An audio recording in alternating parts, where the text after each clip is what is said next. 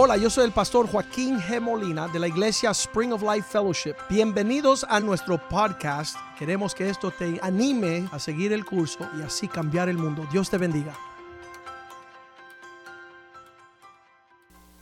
Los que no estuvieron aquí el miércoles, ah, Dios trajo una palabra a través de nuestro obispo que fue tremenda. Y queremos seguir en ese mismo pensamiento. Yo voy a darle lo que Dios por gracia me dio a mí. Amén. Pero es la misma línea. Pero a la misma vez, yo no sé cuánto de ustedes le ha pasado. Y es que llegado un punto en su vida donde usted se ha cansado de ser usted. Amén. ¿A cuánto de ustedes le ha pasado eso? Que llega un momento donde usted dice, qué desastre soy yo. Yo tengo que cambiar. Y muchas cosas, muchas veces eso pasa.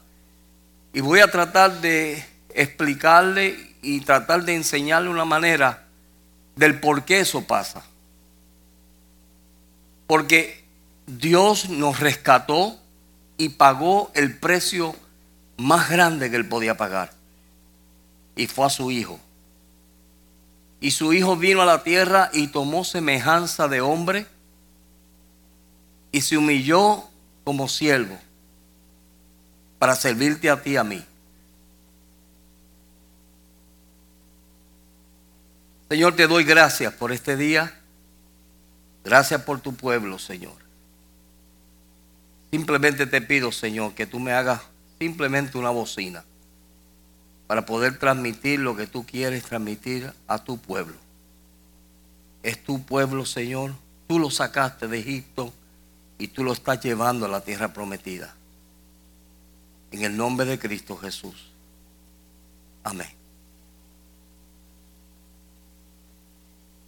Y comenzamos nosotros en este camino y muchas veces nos olvidamos de lo que Dios hizo en la cruz. Muchas veces nos olvidamos del costo o de lo que costó tu salvación y la mía. Nos olvidamos.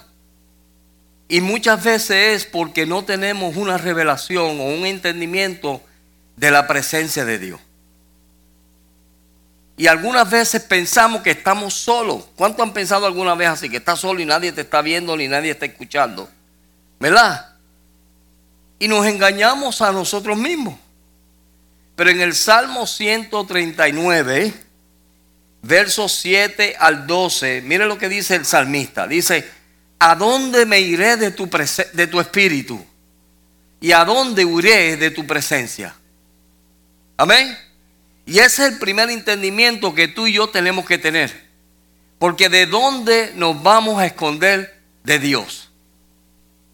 Si Dios es omnisabiente, Dios se la sabe toda. Pero cuando no tenemos esa revelación en nuestro espíritu, porque la palabra de Dios la escuchamos y llega a nuestra mente, pero entonces nosotros tenemos que meditarla para que esa palabra baje al corazón. Y cuando esa palabra baja al corazón, entonces se hace carne en nuestras vidas. Amén. ¿Me están entendiendo, verdad? Entonces, si tú por eso es que mucha gente tiene mucho conocimiento de Dios, pero no tienen una devoción hacia Dios y no tienen una vida con Dios y no son un testimonio. ¿Por qué? Porque lo único que tienen es conocimiento. ¿Ok? Y mucha gente hasta lee la Biblia como un libro más. Ah, esto es un libro de historia. Ay, qué linda la historia de José. Pero mira, no solamente fue una historia, fue algo que verdaderamente sucedió en un hombre. Y entonces cuando nosotros no tenemos la revelación de ese verso, verso 8 dice, del mismo capítulo, si subiere a los cielos, allí estás tú. Y si en el Seol hiciere mi estrado, he aquí, allí tú estás. O sea, Si me voy a los cielos, allá arriba, lejos, la gente piensa que ir a la luna es la gran cosa. Nosotros vamos a subir más arriba de la luna. Amén. Esta gente está en corto. Los astronautas se creen que, oh, los bárbaros, porque subimos a la luna. Pero yo voy a subir al tercer cielo. Amén. Pero mire lo que dice. Si yo subiera a los cielos, allí tú estás. ¿De dónde me voy a esconder? Si hago mi nido en el Seol, allí también tú estás. En otras palabras, lo que ese salmista está diciendo es, Señor, donde quiera que yo me meta y lo que yo trate de hacer y a donde yo trate de esconderme, mira, no lo voy a poder hacer porque en todo estás tú. Entonces él comenzó a entender la presencia de Dios. Amén. Estoy poniendo una base. Él comenzó a entender la presencia de Dios y sabe, al saber que la presencia de Dios siempre estaba con él, que Dios lo escuchaba, que Dios lo veía y que Dios escuchaba todas las palabras que él hablaba, porque la Biblia dice en Mateo que de toda palabra ociosa que diga los hombres darán cuenta en el día del juicio. Pues miren si Dios sabe todo. Es más, Dios sabe cada pelito que tú tienes en tu cabeza. Amén. Pero entonces tenemos que pedirle a Dios, Señor, este mire, la carga mía por el discipulado es de que todo ese conocimiento que están recibiendo los viernes y todo el conocimiento que recibimos en todos los cultos, no solamente se quede en la cabeza. ¿Ok? Porque le voy a decir el problema de quedarse ahí. ¿Ok? Sino que esa, que ese entendimiento y esa palabra usted lo pueda coger y decir, Señor, baja esa palabra a mi corazón. Porque cuando baja al corazón, ¿tú sabes lo que va a suceder? Que entonces vamos a cambiar. Comienza el cambio. Amén. Cuando esa palabra baja de tu mente al corazón, entonces ya no es una simple palabra, es un acto de vida, es un hecho de vida. En otras palabras, es parte mía y como es parte mía, yo quiero vivir conforme a esa palabra. Aleluya. Amén. Y muchas veces nos encontramos cortos en nuestro caminar con Dios porque simplemente hemos escuchado un mensaje y es más, salimos de la puerta y se nos olvida. ¿Te acuerdas? Ay, qué tremendo el mensaje del pastor. ¿Te acuerdas el primer verso que él dio? Sí, estaba bonito. El verso estaba bello. Pero ¿te acuerdas dónde estaba? ¿Por qué? Porque en el momento la recibimos y solamente llegó hasta aquí, pero no bajó aquí. Y por eso es que tú y yo no cambiamos. Entonces, por eso es que nos encontramos muchas veces sin una devoción a Dios. Porque una devoción a Dios es que yo vivo domingo, lunes, martes, miércoles, sábado y domingo. Y siempre estoy dependiendo de quién? De Dios. Y cuando tú tienes una devoción con Dios, entonces vas a ver los frutos. Mucha gente quiere el, el, el bizcocho, el cake, pero no quieren hacerlo. Yo he encontrado que mucha gente quiere los beneficios del Evangelio, pero no quieren vivir la vida.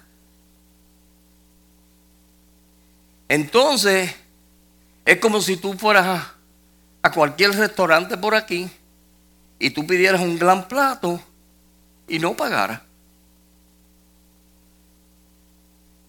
Y eso está pasando hoy en día en el pueblo de Dios.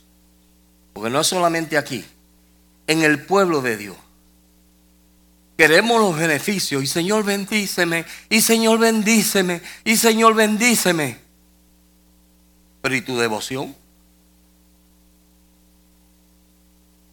Señor, bendíceme. Mira, estoy en este lío que yo me metí, no fuiste tú. Yo me metí.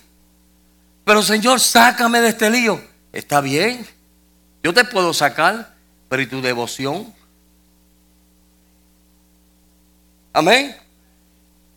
Yo te puedo sacar del lío, yo te puedo sacar del problema, yo te puedo prosperar, yo te puedo bendecir, pero si lo hago y sigue como está, vas a ser el mismo que eras antes, o peor, porque ahora estás bendecido.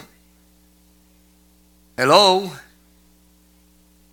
Yo me acuerdo de una familia en Puerto Rico. Y esta gente nosotros lo fuimos a visitar. Y yo me eché a llorar porque lo único que ellos nos podían ofrecer era media taza de café que le quedaba y media tajada de pan. De lo pobre y lo necesitado que estaban esa gente. Y eran fieles, fieles. Pero de momento Dios comenzó a prosperarlos. Y él trabajaba en imprenta y no sé cómo Dios abrió las ventanas de los cielos y le regalaron maquinarias de imprenta. Y se hizo don fulano de tal. Amén. Y cuando llegó a ser don fulano de tal, se olvidó del Dios que lo había prosperado. ¿O de qué le valió ser bendecido? Se abandonó lo que tenía que mantener firme. Y eso es lo que Dios quiere hacer con nosotros, pero tú y yo, nosotros todos necesitamos una revelación de la presencia de Dios. Cuando el hermano cantaban hoy, decían, ven tu presencia, ¿verdad? Espíritu Santo, ven. ¿Y qué decía esa canción? Otra cosa decía, que a mí me chocó cuando lo oí. ¿Quebranta qué? Mi ser. ¿Cuánto están dispuestos que Dios te quebrante? Oye, y a veces cantamos como el papagayo. Ven Espíritu, ven, quebranta mi ser.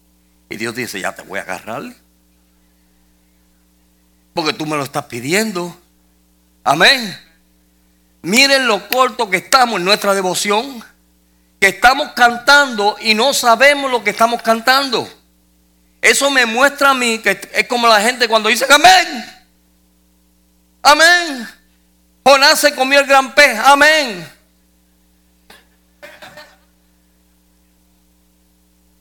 No están ni escuchando. Amén. Por eso yo dije, escuchen los anuncios, apúntenlos porque ustedes no los escuchan. ¿Me están entendiendo?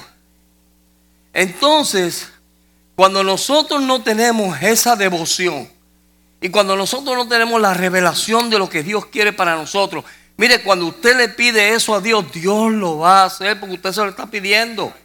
Dios te va a quebrantar. Dios va a venir, va a remover toda tu vida. Porque Dios está en ese asunto de cambiarnos, transformarnos para que seamos a la imagen y semejanza de su Hijo. Ese es el propósito de Dios desde Génesis hasta Apocalipsis, el propósito de Dios es uno solo y es de volver a restaurar al hombre al estado que estaba en el principio. No es la gran, la gente dice, uh, Apocalipsis.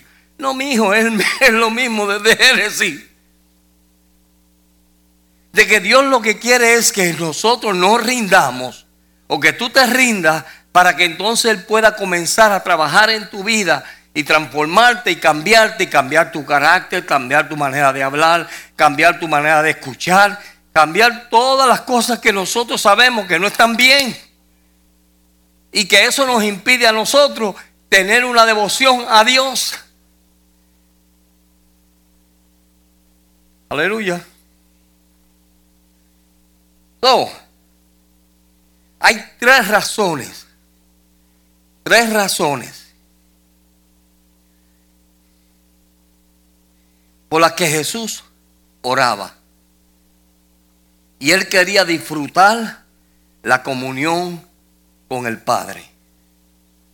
La primera, Jesús quería disfrutar la comunión con su Padre. Porque él sabía que si él pasaba tiempo con su padre, él iba a escuchar un consejo de Dios. Y muchas veces nosotros no sabemos ni qué decir, porque no hemos escuchado nada de parte de Dios. Pero en la vida de Jesús, Jesús vivió una vida para que nosotros la mirásemos y aprendiésemos de ella para poder tener una vida real con Dios. Porque cuando tú y yo no tenemos una vida real, entonces se llama lo que se le dice los fariseos. Los fariseos eran buenos religiosos, era una religión muy buena. Pero mire, cuando Jesús los vio, Jesús no se le quedó callado. A mí me encanta eso porque Jesús, Él era misericordioso, Él sanaba a los enfermos, que lo vamos a ver ahorita. Él sanaba a los enfermos, Él sanaba a los ciegos, Él levantaba a los paralíticos, porque cuando veía un, un fariseo le decía, sepulcro blanqueado. Y tú dices, pero ¿por qué Jesús era tan fuerte? ¿Tú sabes por qué? Porque eran gente que no tenían una devoción y simplemente lo que tenían era apariencia. Y cuando tú y yo no tenemos una, una devoción a Dios, entonces lo que vamos a vivir es de apariencia. Amén. De apariencia. Y las apariencias, tarde o temprano, Dios las quita. Y la máscara, Dios la quita. Porque Dios lo que quiere formar en ti es lo real, lo verdadero. ¿Para qué? Para que nosotros seamos la luz que Dios quiere que nosotros seamos y entonces así podemos ser de bendición a otros. Mire, cuando usted tiene una devoción con Dios, usted no se tiene que preocupar. Usted vive su vida normal porque está viviendo una vida normal en Dios. Amén. Y cuando tú caminas y tú sabes que tú estás caminando con Dios, la gente lo ve. Pero cuando tú no tienes una devoción, entonces tienes que decir, aleluya, alabado hermano. Sica manda y aquí Sica no manda nada. Amén. ¿Me están entendiendo lo que estoy diciendo? Y es porque podemos caer en ese rol. Dios no quiere que nosotros caigamos en ese rol. Entonces Jesús él se deleitaba en la comunión con el Padre. Miren en Juan capítulo 17, verso 24. Miren lo que él dice. Juan 17, verso 24. Y dice ahí, espérate. Padre, aquello que me has dado, ese es. Sí. Padre, aquello que me has dado, Quiero que donde yo esté, también ellos estén conmigo, para que vean mi gloria que me has dado, porque me has amado desde antes de la fundación del mundo. ¿Cuál era el corazón de él? Pidiéndole a Dios, Señor, lo que tú me diste, guárdalos ¿Cuál es la, devoción nuestra? Orar por los demás. ¿Cuántos de ustedes oran por otra gente y no oran por ustedes? Señor, yo necesito esto. Señor, yo necesito aquello. Señor, yo necesito lo otro. Y al final, bendice a los hermanos, Señor. O llegamos a este punto, que muchas veces eso pasa. Ay, hermano, Hermano, gracias por sus oraciones. Amén, hermano. Y tú no has orado nunca por mí. Eso es fariseo. O sea, si usted ha hecho eso alguna vez, hay un fariseo en usted.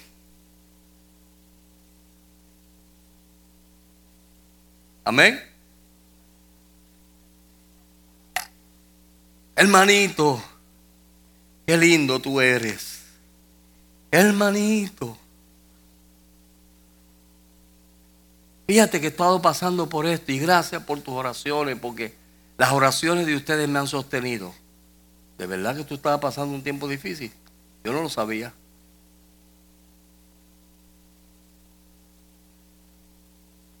Y entonces no nos atrevemos a ser sinceros y decir, mira hermano, realmente yo por ti no he orado. Si estás esperando en mis oraciones, estás fregado. Porque yo por ti no he orado. Seamos sinceros, vamos a ser sinceros. Amén. Porque eso es lo que Dios está buscando.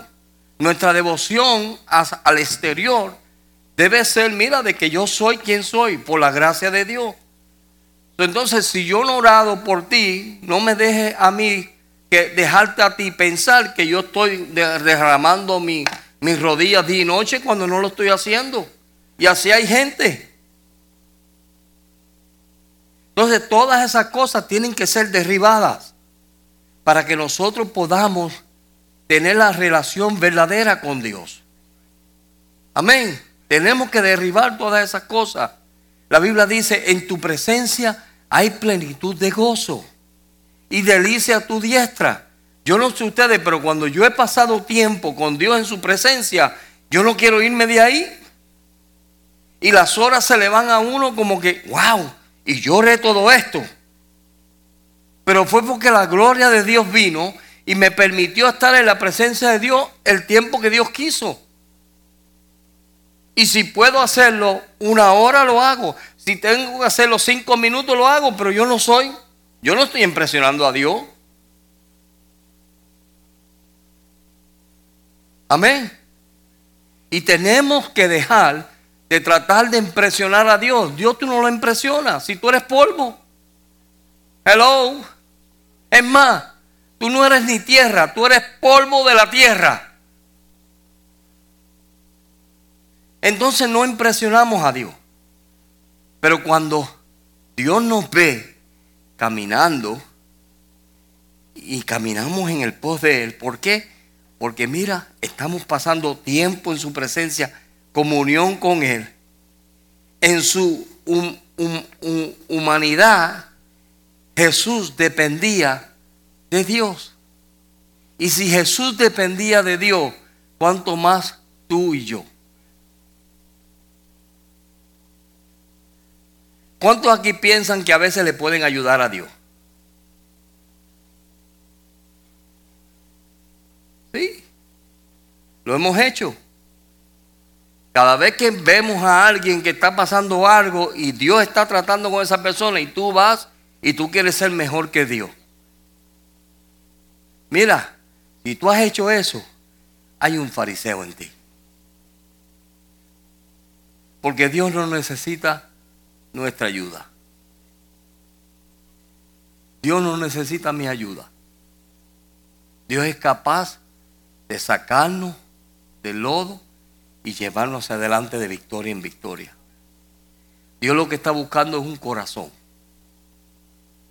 Eso es lo que Dios está buscando. Dios está buscando, ¿se acuerdan de la parábola de Jesús cuando habló de los dos fundamentos? Y él dijo, el hombre que edificó su casa sobre la arena, vino la tormenta y se cayó la casa. Pero el que edificó sobre la roca, vinieron tormentas, vinieron vientos, vinieron un sinnúmero de cosas y la casa se mantuvo. ¿Tú sabes por qué? Porque estaba fundamentado en la roca. ¿Tú sabes cómo se fundamenta uno en la roca? Cuando tú recibes la palabra de Dios y la llevas a tu corazón. Y tú le dices, Señor, ayúdame hacerte fiel en esto. Señor, ayúdame a hacerte fiel en lo otro. Señor, ayúdame a hacerte fiel en mi caminar. En cositas pequeñas que a veces pensamos que no son de nada. Mira, Dios quiere fidelidad en toda nuestra vida. Y cuando Dios ve eso, Dios comienza a transformarnos y a cambiarnos porque está viendo de parte tuya que tú quieres cambiar. Tú tienes que mostrárselo a Dios. Tú tienes que decirle a Dios, Señor, yo quiero cambiar. Yo quiero que tú venga y quebrante mi espíritu. Yo quiero que tú venga y quebrante mi carácter. Señor, yo quiero que tú venga y me transforme. Porque como soy, estoy cansado de como soy. Amén. Y mientras nosotros sigamos así, por eso le digo, hay que dejar que Dios derrumbe todo lo que no es verdadero. Para que nosotros podamos ser una bendición a esta ciudad y para que nosotros seamos bendición al mundo, nosotros tenemos que cambiar. Amén. Y tú cambias como, mire, la gente nos está mirando. La gente nos está mirando. Y a veces la gente no dice nada, pero te están velando. Y cuando menos tú te esperas, tu vida o puede ser un testimonio o puede ser una caída para alguien. Amén. So, tenemos que entonces pedirle a Dios, Señor, ayúdame. Yo en esto no puedo hacerlo solo. Mire, mire lo que dice en Mateo capítulo 23, verso 28. Mateo 23, verso 28. Así que también vosotros, por fuera a la verdad, os... Ah. Así que también vosotros por fuera a la verdad os mostramos justo y a los, y a los hombres, ¿verdad? Pero por dentro estáis llenos de qué? De hipocresía y iniquidad. Oh, vamos a ver eso. ¿Cómo es eso? ¿A cuántas de ustedes alguna vez, después de años, se acordó de algo que le hicieron? ¿Verdad? El esposo le dijo algo y la mujer dice, mm, pero acuérdate que tú aquel día, en el mes tal, en el día tal, a la hora tal, tú me lo hiciste. Y yo te perdoné, pero no olvido. Pues mire, usted no ha perdonado, no se engañe. Y si eso usted lo ha hecho, déjeme decirle que hay un fariseo en usted.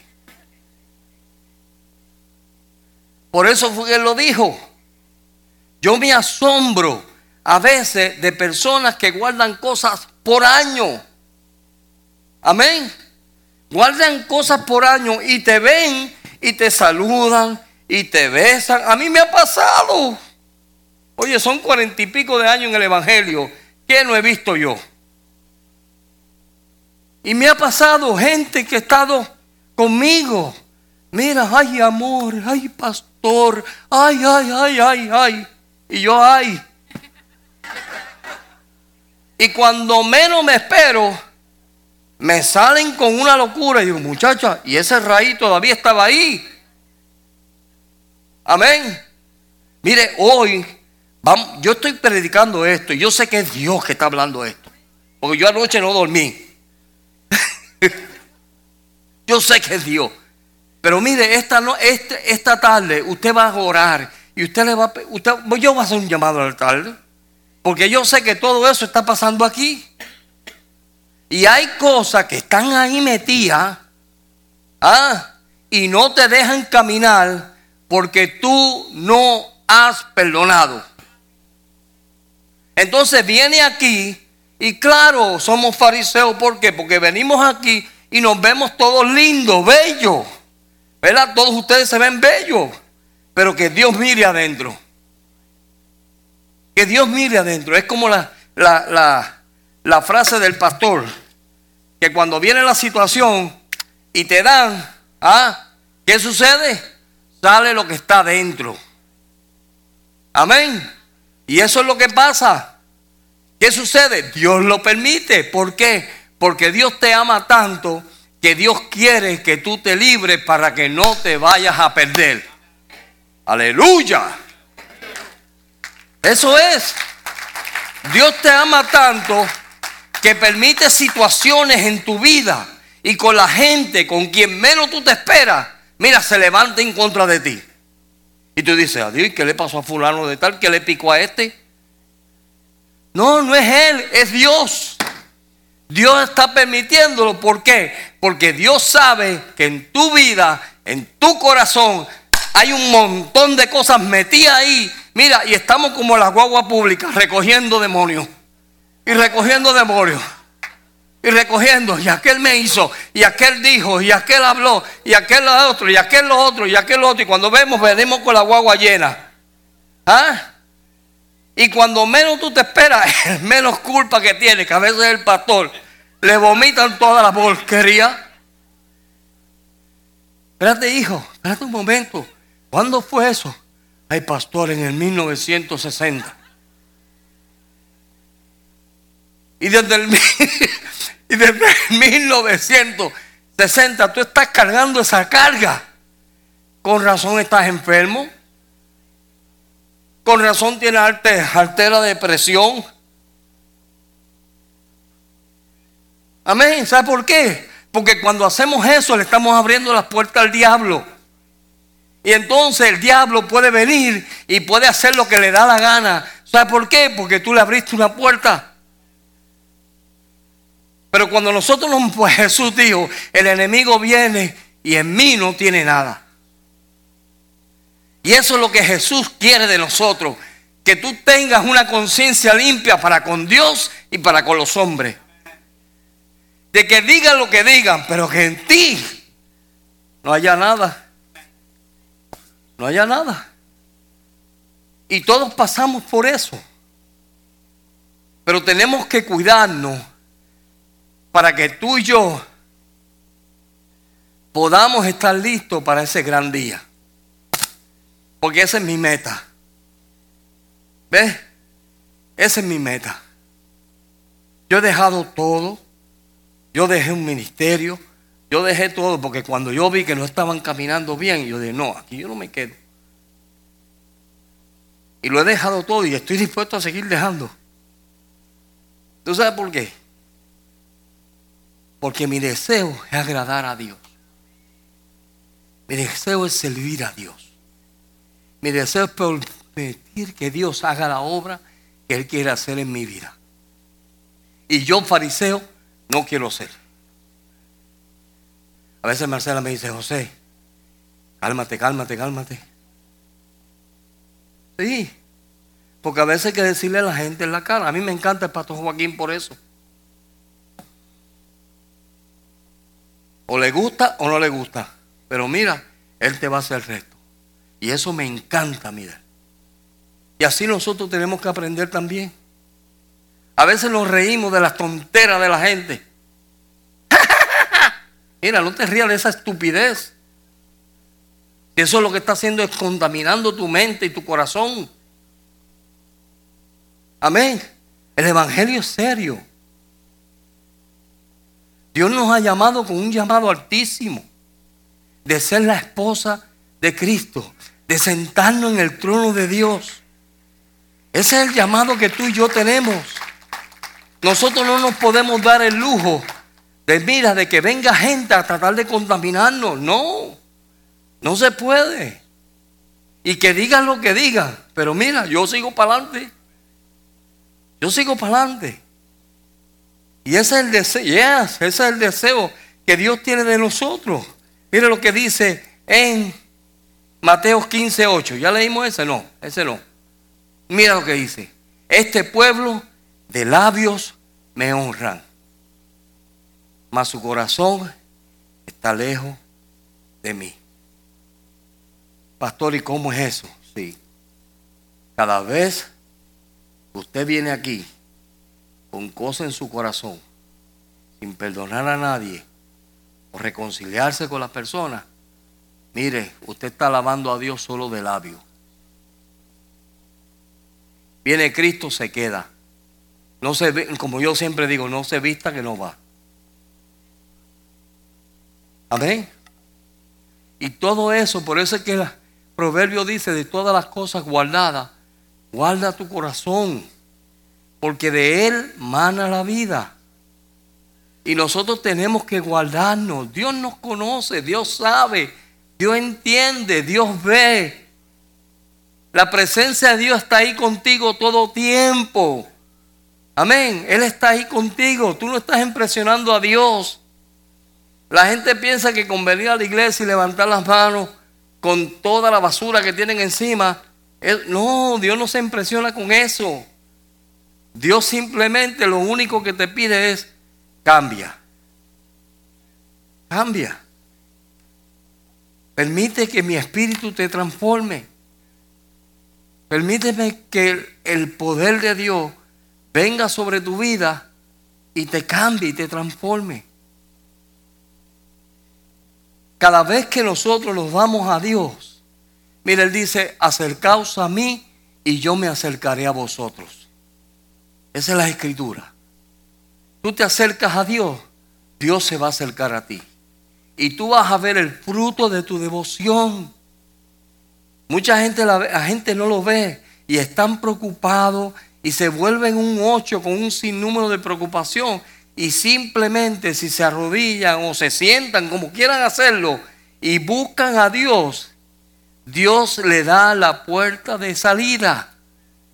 Una vez yo en un culto, en, la iglesia, yo le dije a todo el mundo, en El Salvador fue eso. Le dije, el domingo que viene hay comida. Y cuando en esos países uno dice hay comida, llega el pueblo. Y después que yo dije eso, yo dije, qué emoción se me pegó a mí. Porque no teníamos ni para nosotros comer. Y empezamos a orar. Yo proclamé ayuno y oración se semana en la iglesia. Y empezamos a orar para que Dios abriera la ventana de los cielos. Porque ya yo le había ofrecido a la congregación y a la gente que estaba que iba a haber comida. Y lo que puedo decir eso es que cuando hay una devoción, hay una bendición. Empezamos a orar, buscamos a Dios, reclamamos a Dios, nos humillamos y le dijimos, Señor, ten misericordia de nosotros y no me permita quedar mal delante de tu pueblo. ¿Tú sabes lo que Dios hizo? Dios le habló a una hermana que estaba en Washington yo estoy en El Salvador. Dios le habla a esta hermana en Washington y le dice, mándale una ofrenda al pastor José en El Salvador. Ella se la manda a su hermana para que la hermana me trajera la ofrenda a mí en San Miguel, El Salvador. Una mujer que ni me conocía a mí. Y la mujer fue tocada por el Espíritu que me trajo una palangana Palangana se dice. Una olla de esas bien grandes que usan en, en los países nuestros, las ponen en la cabeza y venden. Y venden queso y venden esto y venden lo otro. Y me trajo esa palangana llena de toda clase de marisco. Más la ofrenda de la hermana de, Houston, de, de Washington. ¿Sabe por qué? Porque hubo una devoción. Y eso Dios quiere hacer con nosotros. Cada vez que hay devoción, hay bendición. Amén, hermano. Cuando usted se entrega a Dios y todos sus pensamientos, palabras y todas las cosas de usted, usted las rinde a Dios, mira, Dios te va a bendecir. Dios te va a prosperar, pero Dios está buscando una devoción de parte tuya. Si no hay devoción, no hay bendición. Y a veces escasamos porque no hay una devoción a Dios. Pero pastor, entonces espérese un momento. No, no, no. No es religión. Es una entrega sincera a Dios. ¿Ok? Una vida entregada completamente a Dios. Y muchas veces nosotros vemos solamente lo de afuera. Bueno, el punto tercero para modelarnos una vida que agradaba al Padre. Por eso Jesús vivió de la manera él vivió, para darnos un ejemplo, modelándonos una vida. Nosotros estamos llamados a qué? A poder decir, sígueme a mí como yo sigo a Cristo. ¿Quién puede decir eso? ¿Cuántos de nosotros podemos decir eso? Sígueme a mí. De la manera que yo estoy sirviendo a Dios. Sígueme a mí para que tú lo sirvas de la misma forma. ¿Ves? Donde no tenemos que mentir, donde no tenemos que hablar lo que no tenemos que hablar. Llegaron los tiempos de los taxis, hay gente diciendo cosas locas. No, no, no, no, no le pongas eso porque mm, me van a dar menos. Es una mentira del mismo diablo. Una vez yo vendí un carro, hace unos meses atrás vendí un carro y la persona cuando le puse el precio en el recibo, me dijo, no, pero le pusiste el precio completo y dije, ¿qué tú quieres que yo le ponga? Pero es que voy a tener que pagar más. Bueno, págalo. Pero yo no voy a mentir por ti ni me voy a ir al infierno por ti. Amén. Eso es pararse firme. Y no es religión, es que yo quiero vivir así. Amén. Yo quiero vivir rectamente. Yo quiero vivir como la palabra de Dios me pide a mí que yo viva. No es la iglesia, es la palabra de Dios. Y aquí se vive la palabra de Dios. Entonces Dios está llamándonos a eso.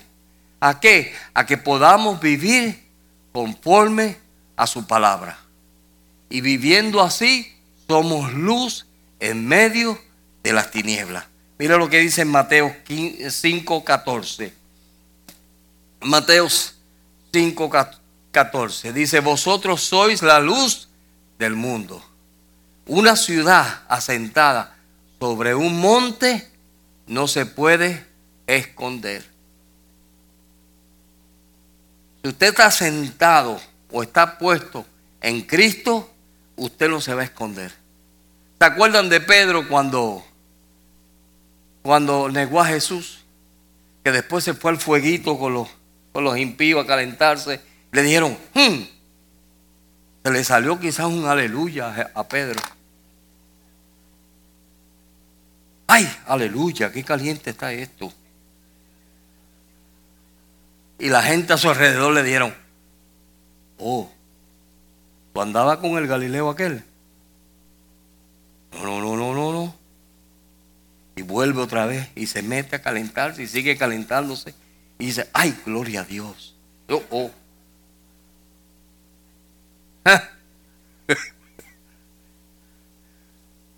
gloria a Dios. Tú sí que andabas con el Galileo. Amén. No se puede esconder. Cuando tú andas con Él, no se puede esconder. Y mire lo lindo, cuando usted pasa tiempo con Jesús, es que es una, es una bendición. Mire, cuando usted pasa tiempo con Jesús, le pasa lo que le pasó a Juan y a Pedro. ¿Qué fue lo que le pasó a ellos cuando iban hacia la iglesia a orar? ¿Ustedes saben la Biblia? ¿Qué fue lo que le pasó? Iban hacia la iglesia, hacia el templo de la hermosa, ¿verdad? Y entonces estaba un hombre que lo traían todos los santos días y ahí lo ponían. ¡Pum! Empieza a pedir. Y estaba todo el santo día ahí pidiendo. Y gracias a Dios, porque estos hombres vivían por fe, porque la fe y la vida real van juntas. Y estos hombres, yo me imagino que si Pedro había tenido los bolsillos llenos de plata, le da una plata y dice, toma una peseta para que te compre algo por ahí o algo. Pero Pedro lo vio y le dijo, yo no tengo oro ni plata.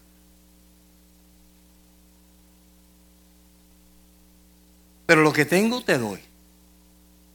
Amén. Eso era un hombre que tenía una devoción con Dios. Entonces, como no tenía dinero, y no tenía nada natural que él pudiese dar, lo que tenía, él le dio. En el nombre de Jesús, levántate y anda. Y aquel hombre se levantó. Dice que se le fortalecieron los tobillos. Los tobillos y las piernas le cogí, como a mí los otros días, se me fortalecieron los tobillos y las piernas se fortalecieron. Y aquel hombre empezó, aleluya, aleluya, gloria a Dios. Y la gente asombrada, ¿sabe por qué? Porque hubieron dos hombres que tenían una devoción con Dios y Dios los bendijo. Tú quieres ver que Dios se mueva, comienza a tener una devoción con Dios. Yo voy al Salvador en el principio del Salvador voy al Salvador y me llaman un día una muchacha. Estaba yo predicando, una jovencita se me acercó y me dijo, pastor, ¿usted puede ir a orar por mi papá? Y yo dije, ah, sí, vamos. Y cuando yo veo el caso, yo dije, Señor, ten misericordia de mí. Aquel hombre estaba tirado en una hamaca con dos llagas encima de sus pies. Y cuando yo vi aquello, yo dije, Señor, ten misericordia, pero ¿cuántos pueden decir a Dios, yo tengo fe, pero ayuda a mi incredulidad? Y bueno, yo oro por él y ya. Si Dios lo sana, amén. Si no, pues también, también, allá él. Pero cuando impusimos las manos sobre aquel hombre, yo vi delante de Dios, se lo digo, con estos ojos, cuando aquellas cosas comenzaron a ser así y se sellaron. Y yo dije, yo mismo, yo estaba más asombrado que ellos. Ellos me ven como el gran hombre de fe. No, si yo el más asombrado soy yo. Pero ¿sabes por qué era? Porque había una devoción a Dios. ¿Quieres tú ver a Dios? Déjate de pereza, déjate de pelear, déjate de dejar que cosas se metan a tu corazón y métete con Dios. Amén. Pasamos mucho tiempo en bobeza. ¿Verdad que sí? Pasamos demasiado de mucho tiempo en aquel dijo, aquella dijo, aquel hizo, aquel no hizo. Y pasamos tantas tonteras que nos roban la bendición de estar en Dios. Nos roban la bendición. Mire, va en su carro, hable con Dios. Él está ahí. Él está ahí. Él está ahí. El Santo de Israel, Él está ahí. Amén. Está en la ducha. Hable con Dios.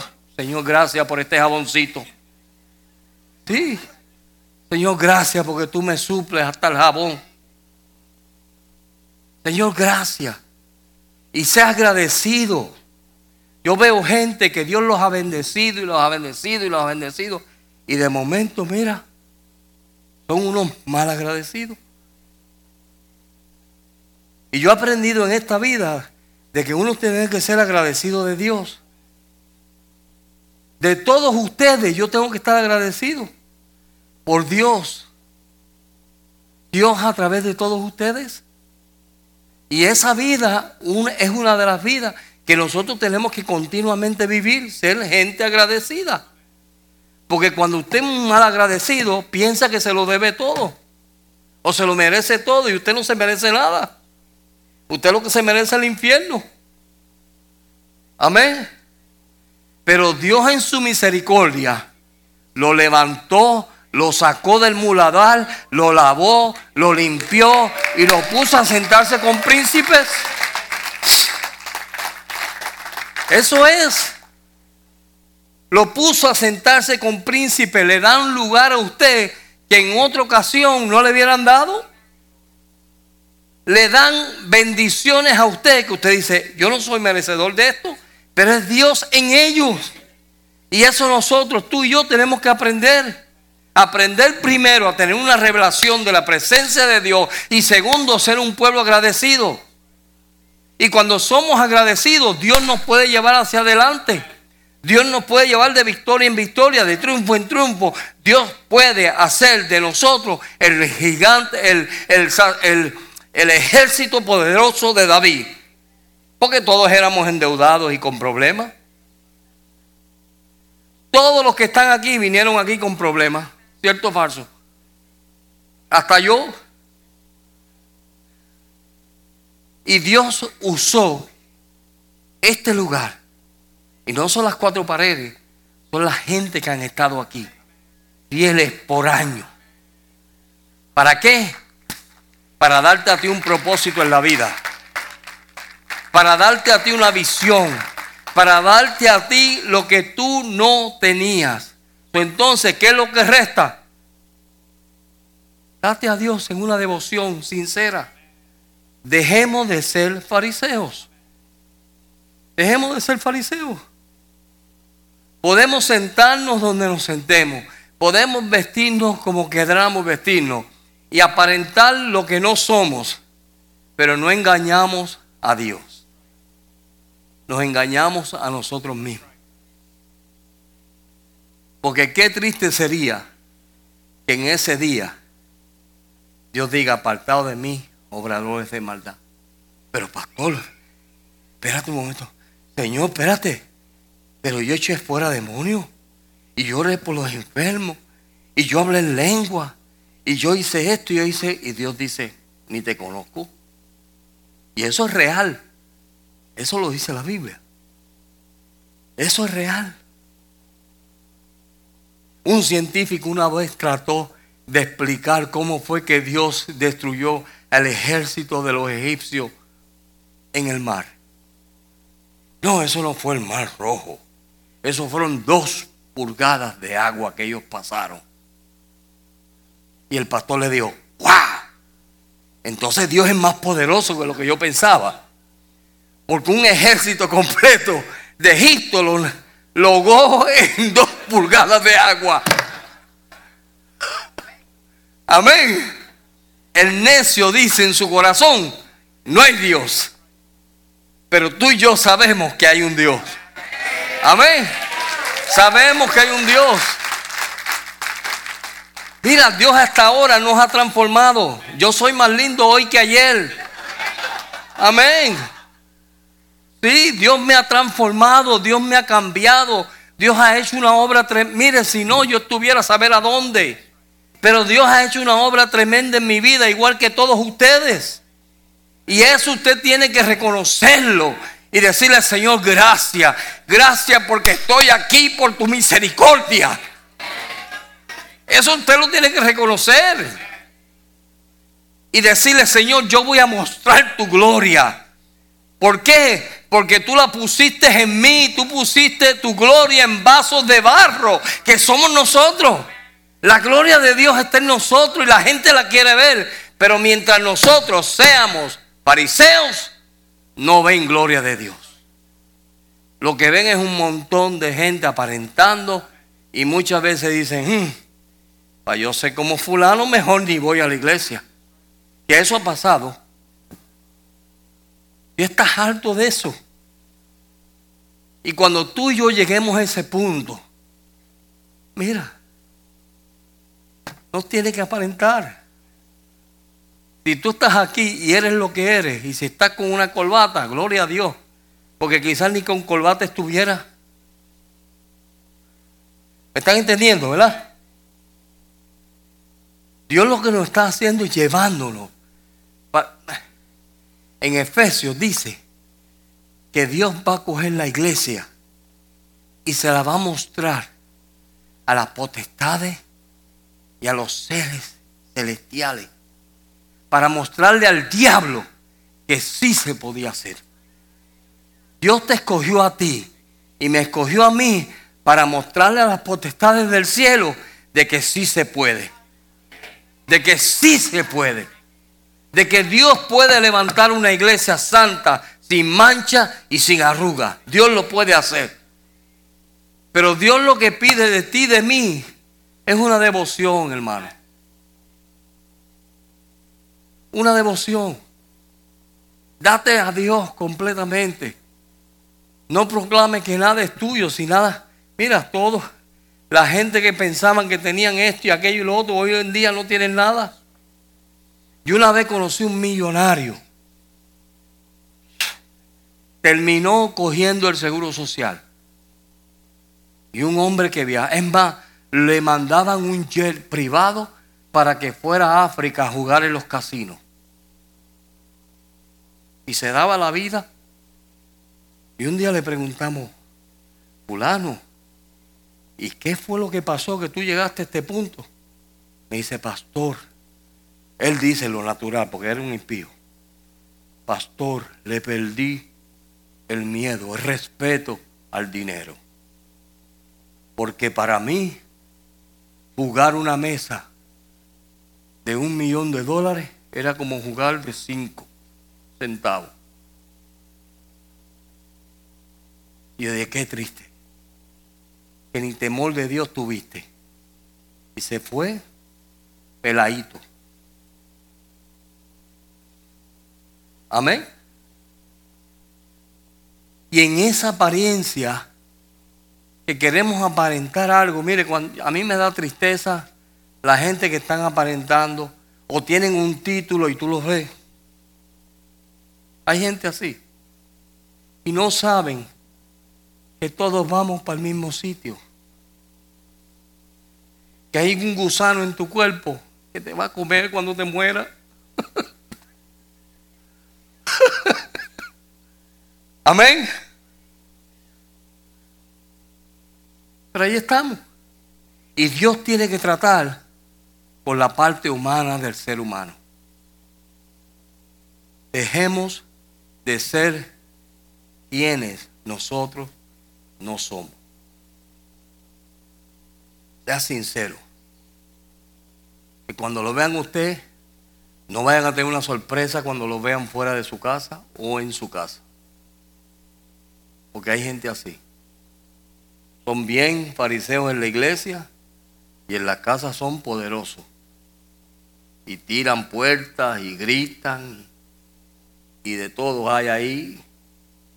Y yo digo, uh, y piensan que como el pastor no está por ahí, nadie lo está viendo. Y no saben que Dios está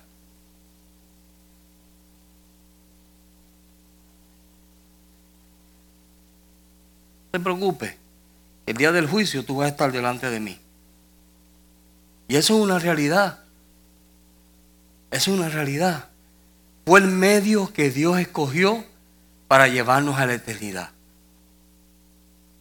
¿Cuál fue? Del polvo viniste, al polvo volverá. Pero el espíritu del hombre, el soplo de Dios, va a Dios. Pero esto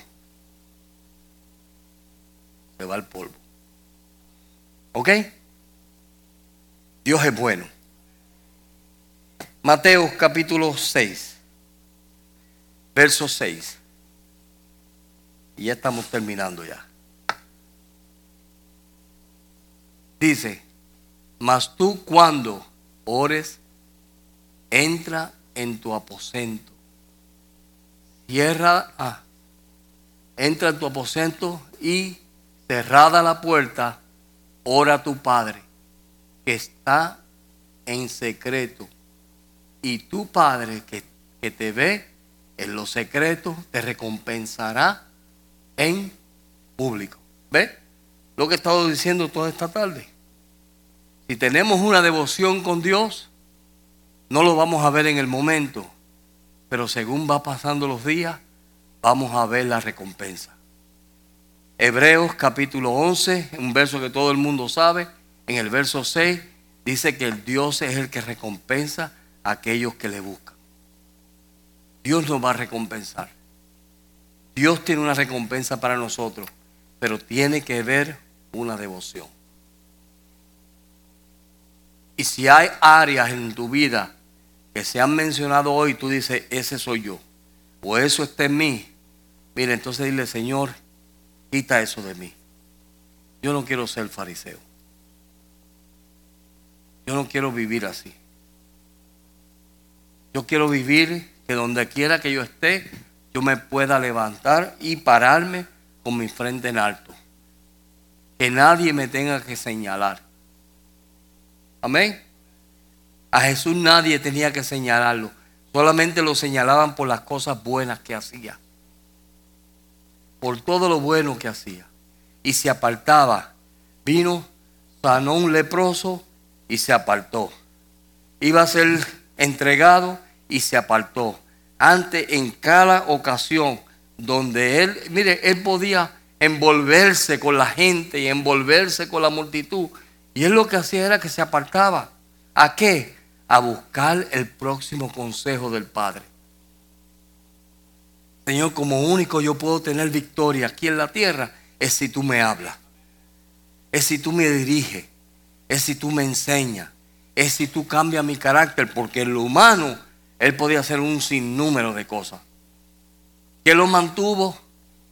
La presencia de Dios sobre su vida. ¿Qué es lo que nos mantiene a nosotros? Es la presencia de Dios sobre nuestra vida.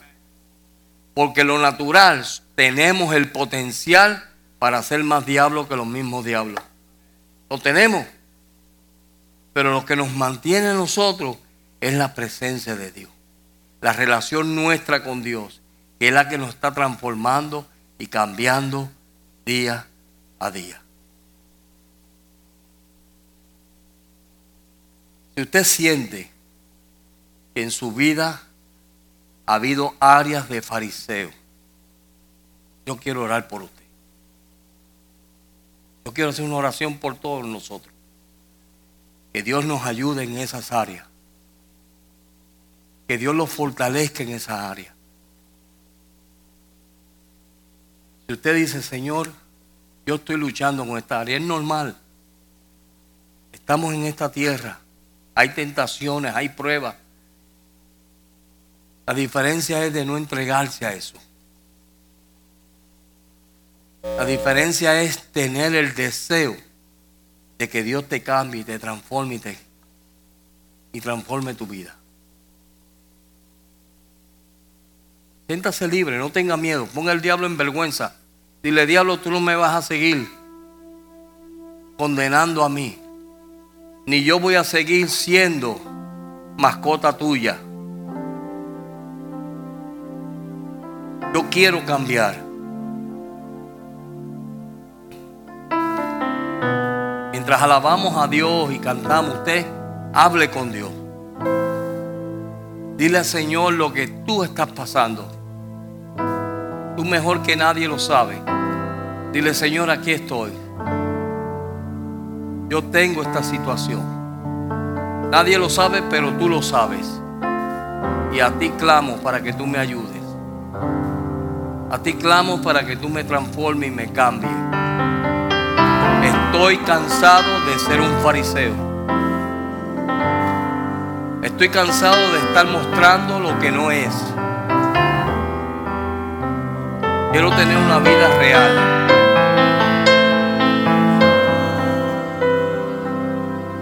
Quiero que mi vida sea una luz en medio de las tinieblas. Que mi vida pueda resplandecer y mostrar tu carácter.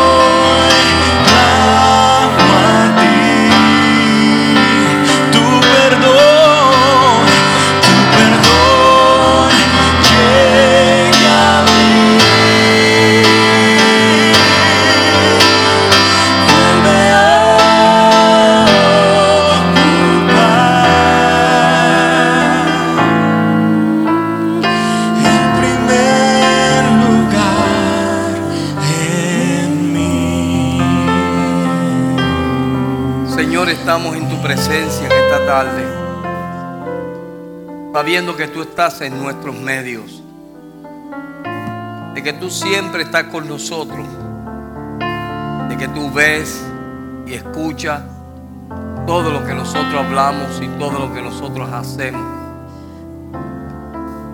A ti no te engañamos, Señor, porque tú has visto aún hasta lo más profundo de nuestro corazón. Te pido en este día, Señor, que cada persona que ha venido al frente, al altar, a tus pies, Señor, que tú les ayudes, oh Dios, que tu gracia sea abundante sobre sus vidas y que ellos puedan ver la fortaleza y la dirección de tu Espíritu para que sus vidas sean transformadas y cambiadas, Señor. Ayúdanos, Señor. Quita todo lo que no es tuyo de nosotros. Quita todas esas áreas de nuestra vida. Y esa actitud de fariseos, Señor, que están en nosotros, quítala. Que nosotros solamente podamos mostrar el carácter de tu Hijo, la imagen de tu Hijo, la imagen que tú formaste en nosotros, Señor. Porque tú dices en tu palabra que hace- a, a imagen y semejanza tuya, tú nos creaste y tú nos hiciste. Ayúdanos, Señor, a que en nosotros y en cada uno de nosotros pueda salir esa imagen. En carácter, en actitudes, Señor, en nuestro hablar, en nuestro oír, en nuestro mirar, Señor. Que con todo nuestro ser, oh Dios, te sirvamos a ti todos los días de nuestra vida, oh Padre. Gracias porque tú nos salvaste. Gracias porque tú nos sacaste hasta de lo más bajo y de lo más sucio que estábamos, Señor. Tú nos sacaste. Tú extendiste tu mano, Señor, y nos libraste, rompiste las cadenas. Nos libraste para que te sirvamos en libertad. Gracias te doy, oh Dios. En el nombre de Cristo Jesús. Amén. Amén. Amén. Amén. Dios les bendiga. Dios les guarde a todos. Están despedidos. Aleluya.